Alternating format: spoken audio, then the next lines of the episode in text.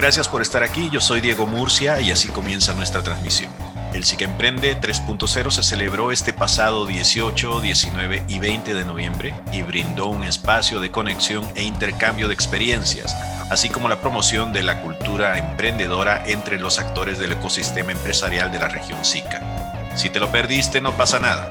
Hoy en nuestra agenda regional MIPYME vamos a hablar con Roxana Durán, gerente en incidencia en política pública de Sempromipe, sobre la esencia de este magno evento Roxana nos hablará acerca de los ejes estratégicos del SICA Emprende y la importancia de este tipo de eventos para el ecosistema empresarial.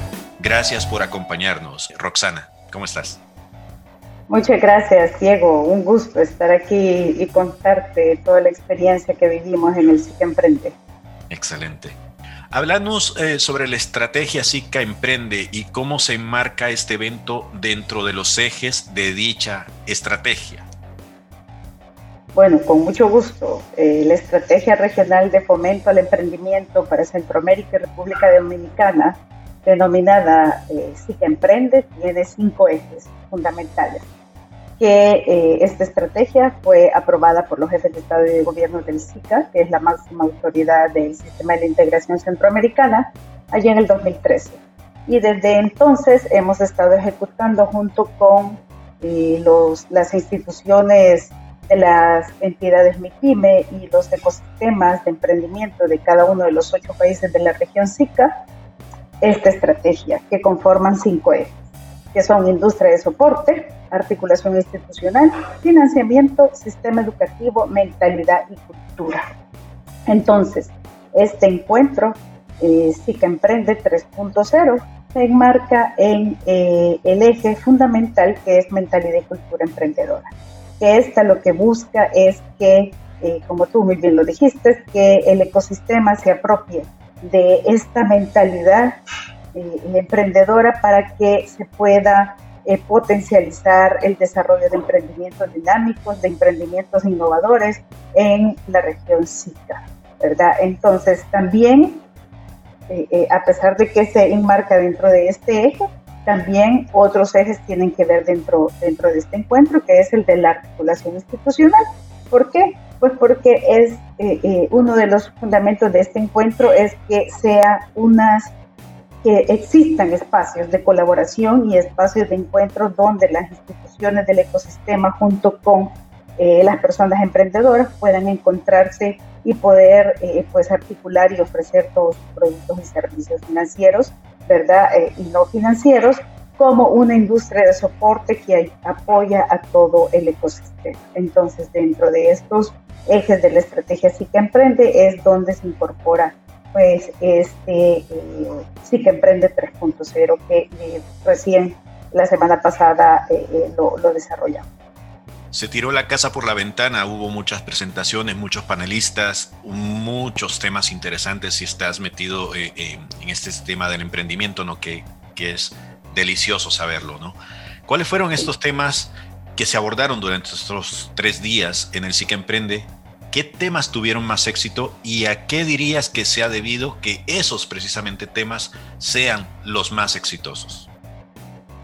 Bueno, eh, muchas gracias por esa pregunta y me, y, me satisface mucho decirlo que junto con todo el equipo eh, de Sempromipe que se trabajó eh, dos meses atrás, que lo hemos sacado en tiempo récord, toda esta, todo, la organización y el desarrollo del SIC Emprende 3.0, que llevamos a feliz término ya que participaron más de mil personas, específicamente se registraron 1023 personas eh, en, todas las, eh, el encuentro, ¿verdad? Y que eh, tienen que ver por más de, no solamente los ocho países de la región SICA que, forman, que, conforman el sistema de, de, la integración centroamericana, sino que otros países, estas 1023 personas son representantes de otros países también fuera de la región. Entonces, es muy satisfactorio pues, ver toda la importancia y la relevancia que tomó el SIC Emprende 3.0 en esta ocasión, que eh, por ser virtual, pues tuvo un poquito más de, no un poquito, un poco más de, de, cobertura, digamos, ¿verdad? Por parte de las personas empresarias, emprendedoras y todo el ecosistema que brinda productos y, servicios a, la, persona emprendedora. Entonces, tú me preguntabas acerca de la agenda temática. Pues bueno, dentro de la agenda temática hubieron temas muy importantes que tienen que ver con la, la resiliencia, tienen que ver con eh, nuestro lema, ¿verdad? Del encuentro, que es gente sin miedo, que se reinvente, que solucione. Pues bueno, tiene que ver por todo esto que hemos estado pasando eh, eh, en todo el mundo y sobre todo en la región SICA, ¿verdad? Y que tiene que ver con esa resiliencia que cada uno de nosotros debe de poner para poder salir adelante en esta situación. Tiene que ver con temas de innovación, tiene que ver con temas de, de, poder articular eh, y poder transformarnos eh, eh, con esta nueva tendencia de la tecnología, que pues por primera vez el, el que Emprende se hizo de, manera virtual, con estos nuevos modelos de negocios que tenemos que estar pensando ya en, en, la era digital y cómo nos adaptamos a esto, ¿verdad? también otros tipos de, de, conferencias o de temas eh, eh, que hablábamos para poder eh, generar esa mentalidad y cultura emprendedora, ¿verdad? De cómo se transforma el, ecosistema, de cómo los servicios financieros de la banca y la fintech pueden, pueden este, transformar todo, todo, todo, todos los servicios financieros para el alcance de, de las personas empresarias y, otros temas, ¿verdad? Entonces, estos y otros fueron los temas que se, que se vieron y que se tocaron por cada uno de los expertos que tuvimos en toda la jornada, pues expertos de talla mundial, ¿verdad? De talla también latinoamericana y de talla regional, en los cuales eh, pues son nuestros aliados, también representantes de, entidades aliadas de Sempromipe y que eh, eh, aliadas de, del emprendimiento en toda la región, como son, por ejemplo, eh, tuvimos un panel de, de apertura del encuentro en donde se habló de la resiliencia y la reactivación económica de la MIPYME y cuáles son esas oportunidades y los desafíos, ¿verdad? Estuvimos a, la, a, nuestra jefe de gabinete del Sistema de Integración Centroamericana como moderadora, de donde estuvieron panelistas como el presidente del BCIE, eh, representante de la, de la CEPAL, representante de UNO Mujeres también y representante de nuestro consejo directivo de Sempromipe, que fue la ministra Victoria Hernández, eh, pues ministra de Economía, Industria y Comercio de, de, Costa Rica, ¿verdad? Como representante del consejo directivo. También tuvimos...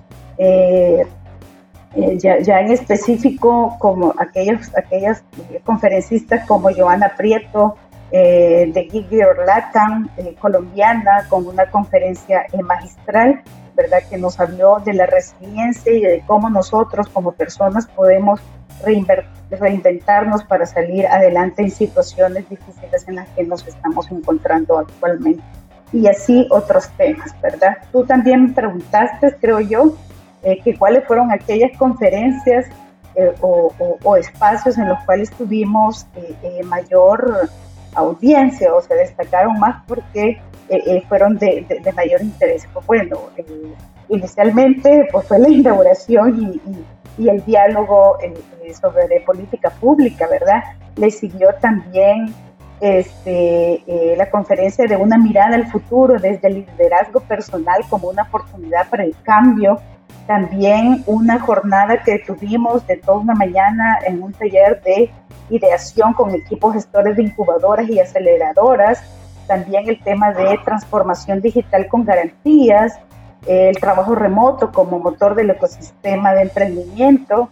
Y eh, una, tuvimos un espacio el día jueves del Fat Night eh, en la región SICA que tres eh, grandes emprendedoras y un emprendedor pues nos habló de estas historias que nos cuentan y que nos hacen reinventarnos y decir yo puedo, ¿verdad? De esas historias de fracaso en el cual ellos salieron eh, eh, con nuevas, con, nuevas eh, ideas y, reinventándose para poder salir de ese fracaso, pues generarlo en una oportunidad. Entonces todos estos temas tuvieron, tuvieron muy buenas audiencias, los tres, durante los tres días que se desarrolló el SIC Emprende 3.0. Muy bien, qué gran resumen eh, para tantas horas de trabajo.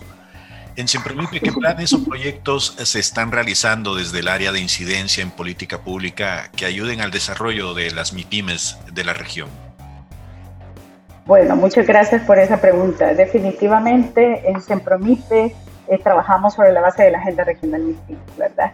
Y que esta Agenda Regional MIPIME establece diferentes ejes de trabajo eh, que han sido también aprobada por los jefes de Estado y Gobierno del SIC, recientemente actualizada por el Consejo Directivo de Sempromipe, que lo representan pues todas las autoridades MIPIME de los ocho países de la región SICA.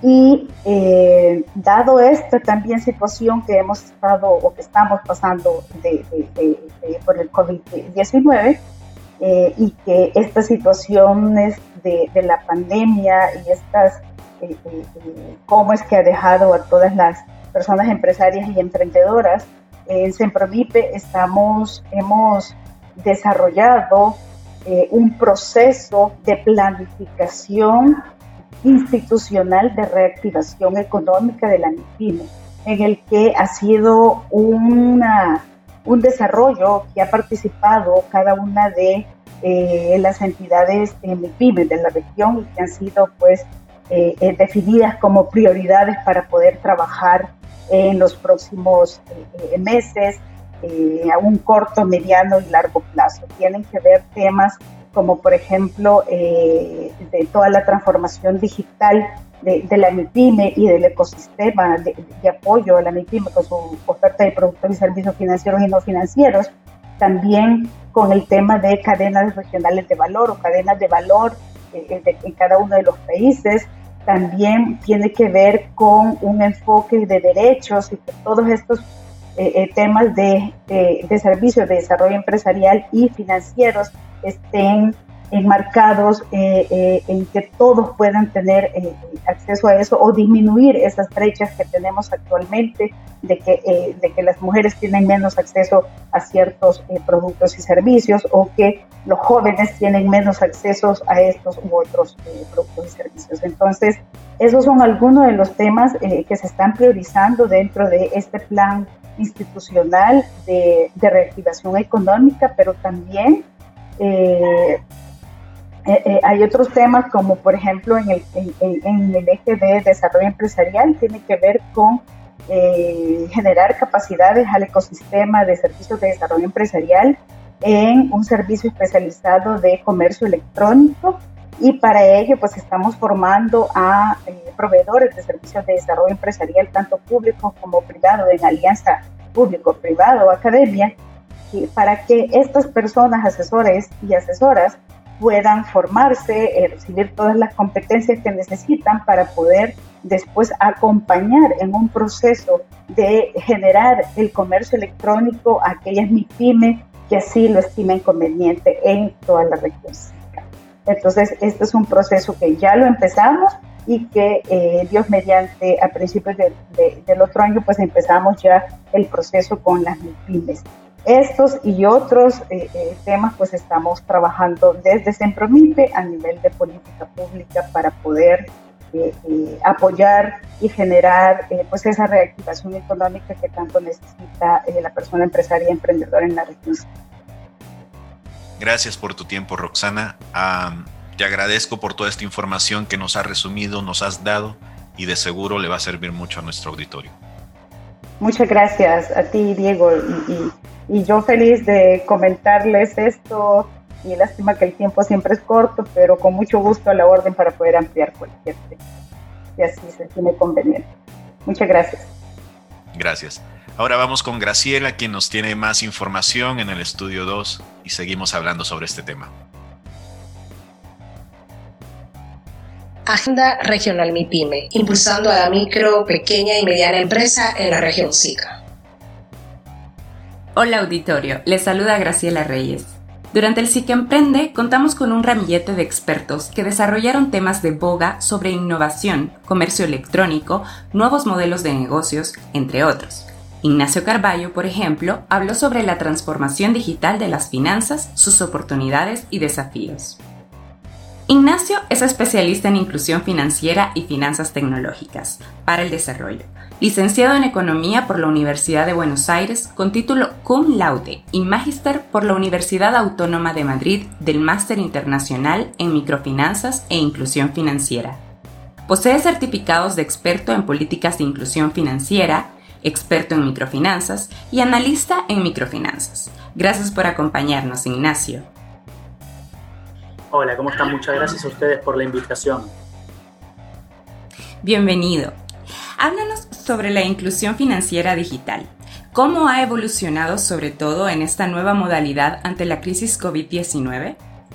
Bueno, la inclusión financiera en general, no digital, es, una, es uno de los objetivos de política pública, si se quiere, más recientes incorporados a lo largo y ancho del planeta al menos después de, la, de que se, se, votó y se avaló con consenso la nueva Agenda 2030 de Naciones Unidas, eh, que en realidad es nueva, pero ya tiene media década, ¿no? en septiembre del año 2015, se incorpora de manera explícita que el acceso a servicios financieros promueve cinco objetivos de estos nuevos 17 objetivos de manera directa y otros, y otros seis de manera indirecta. Antes ya había habido también grandes compromisos, por ejemplo el Banco Mundial eh, había lanzado su, su campaña de lograr acceso universal al sistema financiero para 2020, etcétera, también su, su medición trianual sobre, sobre inclusión financiera multidimensional y demás. Por supuesto, este, este, este fenómeno se encontró con, a medida que fue avanzando, con distintas barreras. De hecho, las tasas de, de inclusión, medidas como acceso al sistema financiero por cuentas, fueron inmensas pero decrecientes. ¿sí? Pasamos de tener 2.500 millones de personas por fuera del sistema financiero en el año 2011 a tener 2.000 en el año 2014 y a tener 1.700 en el año 2017. Ese es el último relevamiento. Entonces vemos cómo se ha incorporado una cantidad inmensa de personas al sistema, pero a una tasa de nuevo decreciente, cada vez hace más difícil. En este sentido, sin duda, este fenómeno global se junta y se, se, y se, empareja con el fenómeno global de la fintech, de la transformación digital de las finanzas, alternativas, bien entendiendo la fintech al menos en su primer estadio como aquellas instituciones no bancarias que brindan servicios financieros basados en tecnología y eh, no, no regulados, no, no, no, no bajo, bajo la, la, la regulación de las instituciones financieras. Bueno, por supuesto, esto, es parte de la transformación digital que ha transformado todo y está transformando todas las industrias de la economía, pero cuando se emparejan estos dos conceptos nace este concepto de inclusión financiera digital. Entonces se empieza a impulsar desde los mismos organismos multilaterales, foros globales de debate y sin duda también Naciones Unidas, entre otros, la Alianza para la Inclusión Financiera, Basilea, bueno, básicamente todo, todo lo que es el organigrama de instituciones globales se empieza a hablar de inclusión financiera digital, básicamente por eso, porque se encontró que de los 1.700 millones de adultos que están por fuera del sistema financiero, 1.100 tienen un teléfono celular con internet. Entonces, sin duda, las oportunidades son enormes y, y esas grandes oportunidades se pusieron sobre la mesa como nunca antes en la historia en este 2020 con la crisis del COVID. ¿Qué son las fintech y qué tan desarrollado está este concepto en la región SICA, sobre todo en Centroamérica, el Caribe y Latinoamérica? Bueno, a ver, eh, las fintech han sido un fenómeno sin duda, sin duda, de los más dinámicos en años recientes. De hecho, en el año 2019 rompieron un récord absoluto en términos de inversión extranjera externa. El grueso de los, de los venture capital en el mundo invirtió en fintech por sobre otro tipo, en, segunda instancia en, empresas de, logística, también basadas en tecnología, tipo Globo, Rappi, etcétera, este, pero Uber, pero, pero, pero el grueso en el 2019 fueron, fueron las fintech. Esto genera un mapa totalmente dinámico. Y de hecho si uno, si uno ve y ahora se va a estar publicando prontamente un, nuevo informe del Banco Interamericano de Desarrollo, un mapeo, el último fue en el año 2018, pero si uno ve cualquier, cualquiera de los mapeos, lo de los organismos multilaterales o consultoras como Finovista, Finovating, que son consultoras regionales, o incluso los que hacen las asociaciones y cámaras fintech en cada uno de sus países, en, diría, todas las economías se ha crecido en cantidad de firmas y de, firmas y de manera sostenida durante los últimos tres años a tasas de dos dígitos. Y estamos hablando de una América Latina que no viene de tener viento de cola. ¿sí? Si recordemos solamente cómo estaba América Latina a fin del 2019 y principio del 2020, los conflictos en Chile, lo que estaba pasando, eh, por supuesto, también en, Brasil, lo que sucedió en Bolivia, lo que sucedió en, Ecuador, lo que estuvo próximo también de una manera u otra, lo que sucedió en Argentina eh, desde agosto del año pasado eh, con las PASO y no, no solamente una volatilidad económica enorme, sino también una gran, gran volatilidad social. En ese contexto en donde las economías eh, sufrieron grandes avatares, estoy transmitiéndoles que las fintech vienen creciendo a tasa de dos dígitos. De hecho, en algunas economías, como el caso argentino, ha llegado a alcanzar tres dígitos de crecimiento. Tenemos eh, una cantidad enorme de, iniciativas fintech y tal vez lo más interesante y lo más rico es que este crecimiento tan dinámico eh, todavía no, no ha tomado un camino tan certero como en otras regiones que América Latina no, es la región más pobre del mundo, es la región más desigual. Entonces hay soluciones para aquellas personas, esa, esa, poca parte de la población que vive como si estuviera viviendo en los países nórdicos, en terreno latinoamericano, y esa inmensa parte de la población que vive como si estuviera viviendo en África subsahariana, en terreno latinoamericano. de nuevo, es, es, muy dinámico, tiene un crecimiento enorme y uno encuentra todos los ejemplos. Si uno tuviera que señalar ¿Cuáles son las principales verticales en la región? Bueno, sin duda son las de pago digitales, seguidas por crédito, por financiamiento. Pago digitales por financiamiento, lo cual también cobra sentido por nuestra geografía adversa, porque tenemos una infraestructura media-baja, y financiamiento porque tenemos una exclusión al financiamiento MIPYME y, y, y al consumo enorme, atroz. Bajo ese contexto, ¿por qué es tan importante el desarrollo digital en las empresas o emprendimientos? Bueno, a ver, de nuevo, eh, era importante hasta el 2019 y es indispensable, o al menos este año fue indispensable. Tal vez cuando se vuelva la, nueva normalidad, lleguen las vacunas y hay que ver cómo sigue todo este tema, vuelva a ser sumamente importante, pero opcional. Hoy se volvió indispensable. De hecho, cuando uno ve, eh, yo creo que mostré algo, algo de esto en, en su evento, cuando uno ve los ratios de transacciones en las MIPIMES en América Latina cayeron de manera atroz allí por los meses de marzo, abril. Sin embargo, aquellos que pudieron operar a través de pagos digitales o de manera online lo mantuvieron constante. Bueno, eso creo que hoy ya es lógico, no, no hace falta darle, darle demasiada vuelta. ¿sí? Ahora, si uno piensa en una, en una nueva normalidad, ¿por qué es importante? Y bueno, porque te estás quedando afuera de la mitad del planeta, estás quedando afuera de la mitad de los mercados quedando afuera de la mitad de los consumidores, que hoy de nuevo no solamente compran en efectivo, sin duda compran en efectivo en América Latina mayoritariamente, pero consultan, cotizan y comparan de manera digital. Y eso entonces hace que uno esté absolutamente eh, obligado, si realmente quiere tener algún, algún grado de competitividad, eh, al menos tener un, pie adentro de ese, de ese, mundo digital. Eso de piso. Ahora después las oportunidades, que son mejores que las, de las no digitales o las tradicionales, bueno, son tan grandes como, como, o tan variadas como los servicios financieros propios, ¿no? Digo, la exclusión a financiamiento de la MIPYME en América, de la MIPYME en América Latina es atroz, entonces existen muchas maneras de financiamiento alternativo, por supuesto la eficiencia en la toma de decisiones también es algo, es algo muy, muy eh, que muchas veces se toma como acuse de, la falta de financiamiento, ¿no? Bueno, la MIPYME no sabe un plan de negocio, la MIPYME no tiene hoja de balance, no, no, no, no sabe cómo presentar una solicitud de crédito, lo cual, de nuevo, yo soy muy escéptico de esos comentarios, son simplistas y fáciles para justificar la, la inacción, pero supongamos que es así. Bueno, la tecnología hoy en día te da todo eso de manera automatizada, de manera simple, de manera sencilla, entonces es comodidad, facilidad, eficiencia, menores costos y básicamente todo eso se traduce en una mayor competitividad. Ni hablar, ni hablar si nos metemos en comercio electrónico transfronterizo. Si nos vamos a meter en comercio electrónico transfronterizo, entonces tu mercado es el mundo y punto pelota, como dicen los españoles, no se puede debatir más eh, qué, camino es el, es el, más óptimo, al menos, al menos para seguir. ¿no? Sí, claro, sobre todo porque hubo un incremento de compra y venta en línea durante la pandemia. El 80% de las MIPIMES usan redes sociales para hacer el mercadeo y vender, principalmente en Facebook e Instagram. Bajo tu expertise, ¿qué herramientas tecnológicas financieras son más recomendadas? No, a ver, las redes sociales hoy son, son una necesidad. Tenemos que contemplar esto. Cierto, es cierto que gran parte de las compras se hacen por redes sociales, pero se pagan en efectivo. ¿sí?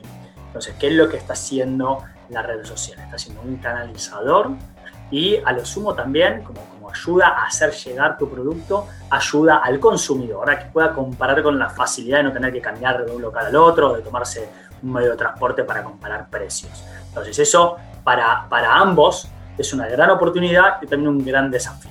Eh, ¿Qué es lo que, quiero, lo que quiero transmitir con esto? En las redes sociales, que tengamos en cuenta que hoy solamente en el grupo Facebook hay más de 2.500 millones de adultos conectados en el largo ancho del planeta. Estamos hablando de un mundo de 7.700 millones. Es 7.700 millones de, de, personas en todo el mundo. La población adulta, por supuesto, mucho menos. Y tener 2.500 millones de personas conectadas a, a, redes sociales del grupo Facebook, WhatsApp, Instagram, Facebook, por supuesto, y otras. Si le sumamos la demás, eh, ya, ya dejemos de hablar. Ahora, ¿cuál es el gran desafío? Es este concepto que da muchas vueltas y que, es fundamental de trabajar, que es la omnicanalidad. ¿sí? ¿Cómo hago yo convivir entonces mis ventas presenciales con mis ventas online? ¿Cómo hago? Eh, porque también pasa a la inversa, ¿no? Pasa que la persona entonces va, quiere local, porque va al local, pensemos en el rubro indumentario, es el más común, ¿no? quiere local, quiere probarse que le quede bien, quiere asegurarse del talle, quiere asegurarse que es lo que, lo que realmente cree que es en esa foto eh, bidimensional que está mirando, para después, en tal caso, comprarlo online y pedirlo este, este, que, se despache. Entonces, mixear esas dos cosas es fundamental. Y es un gran desafío. Es un gran desafío ¿por qué? porque los flujos de ingresos son completamente distintos, las tomas de decisiones son, es muy difícil de cuantificar cuando vienen de un lado o, del otro, cuando es completamente al revés, o está viniendo a mi, a mi tienda porque realmente te fijaste que tengo 5.000 comentarios y que todos esos comentarios me ranquean 4,75 estrellitas. Entonces soy muy confiable y por eso venís. No, porque hice marketing en la calle, en la tele, lo que sea, ¿no? Entonces, todos esas, esos cambios en la regla del juego hacen que hoy de nuevo sea, sea absolutamente fundamental en términos de comercialización de bienes y servicios. Ahora, otro punto distinto es en términos financieros, de instrumentos financieros.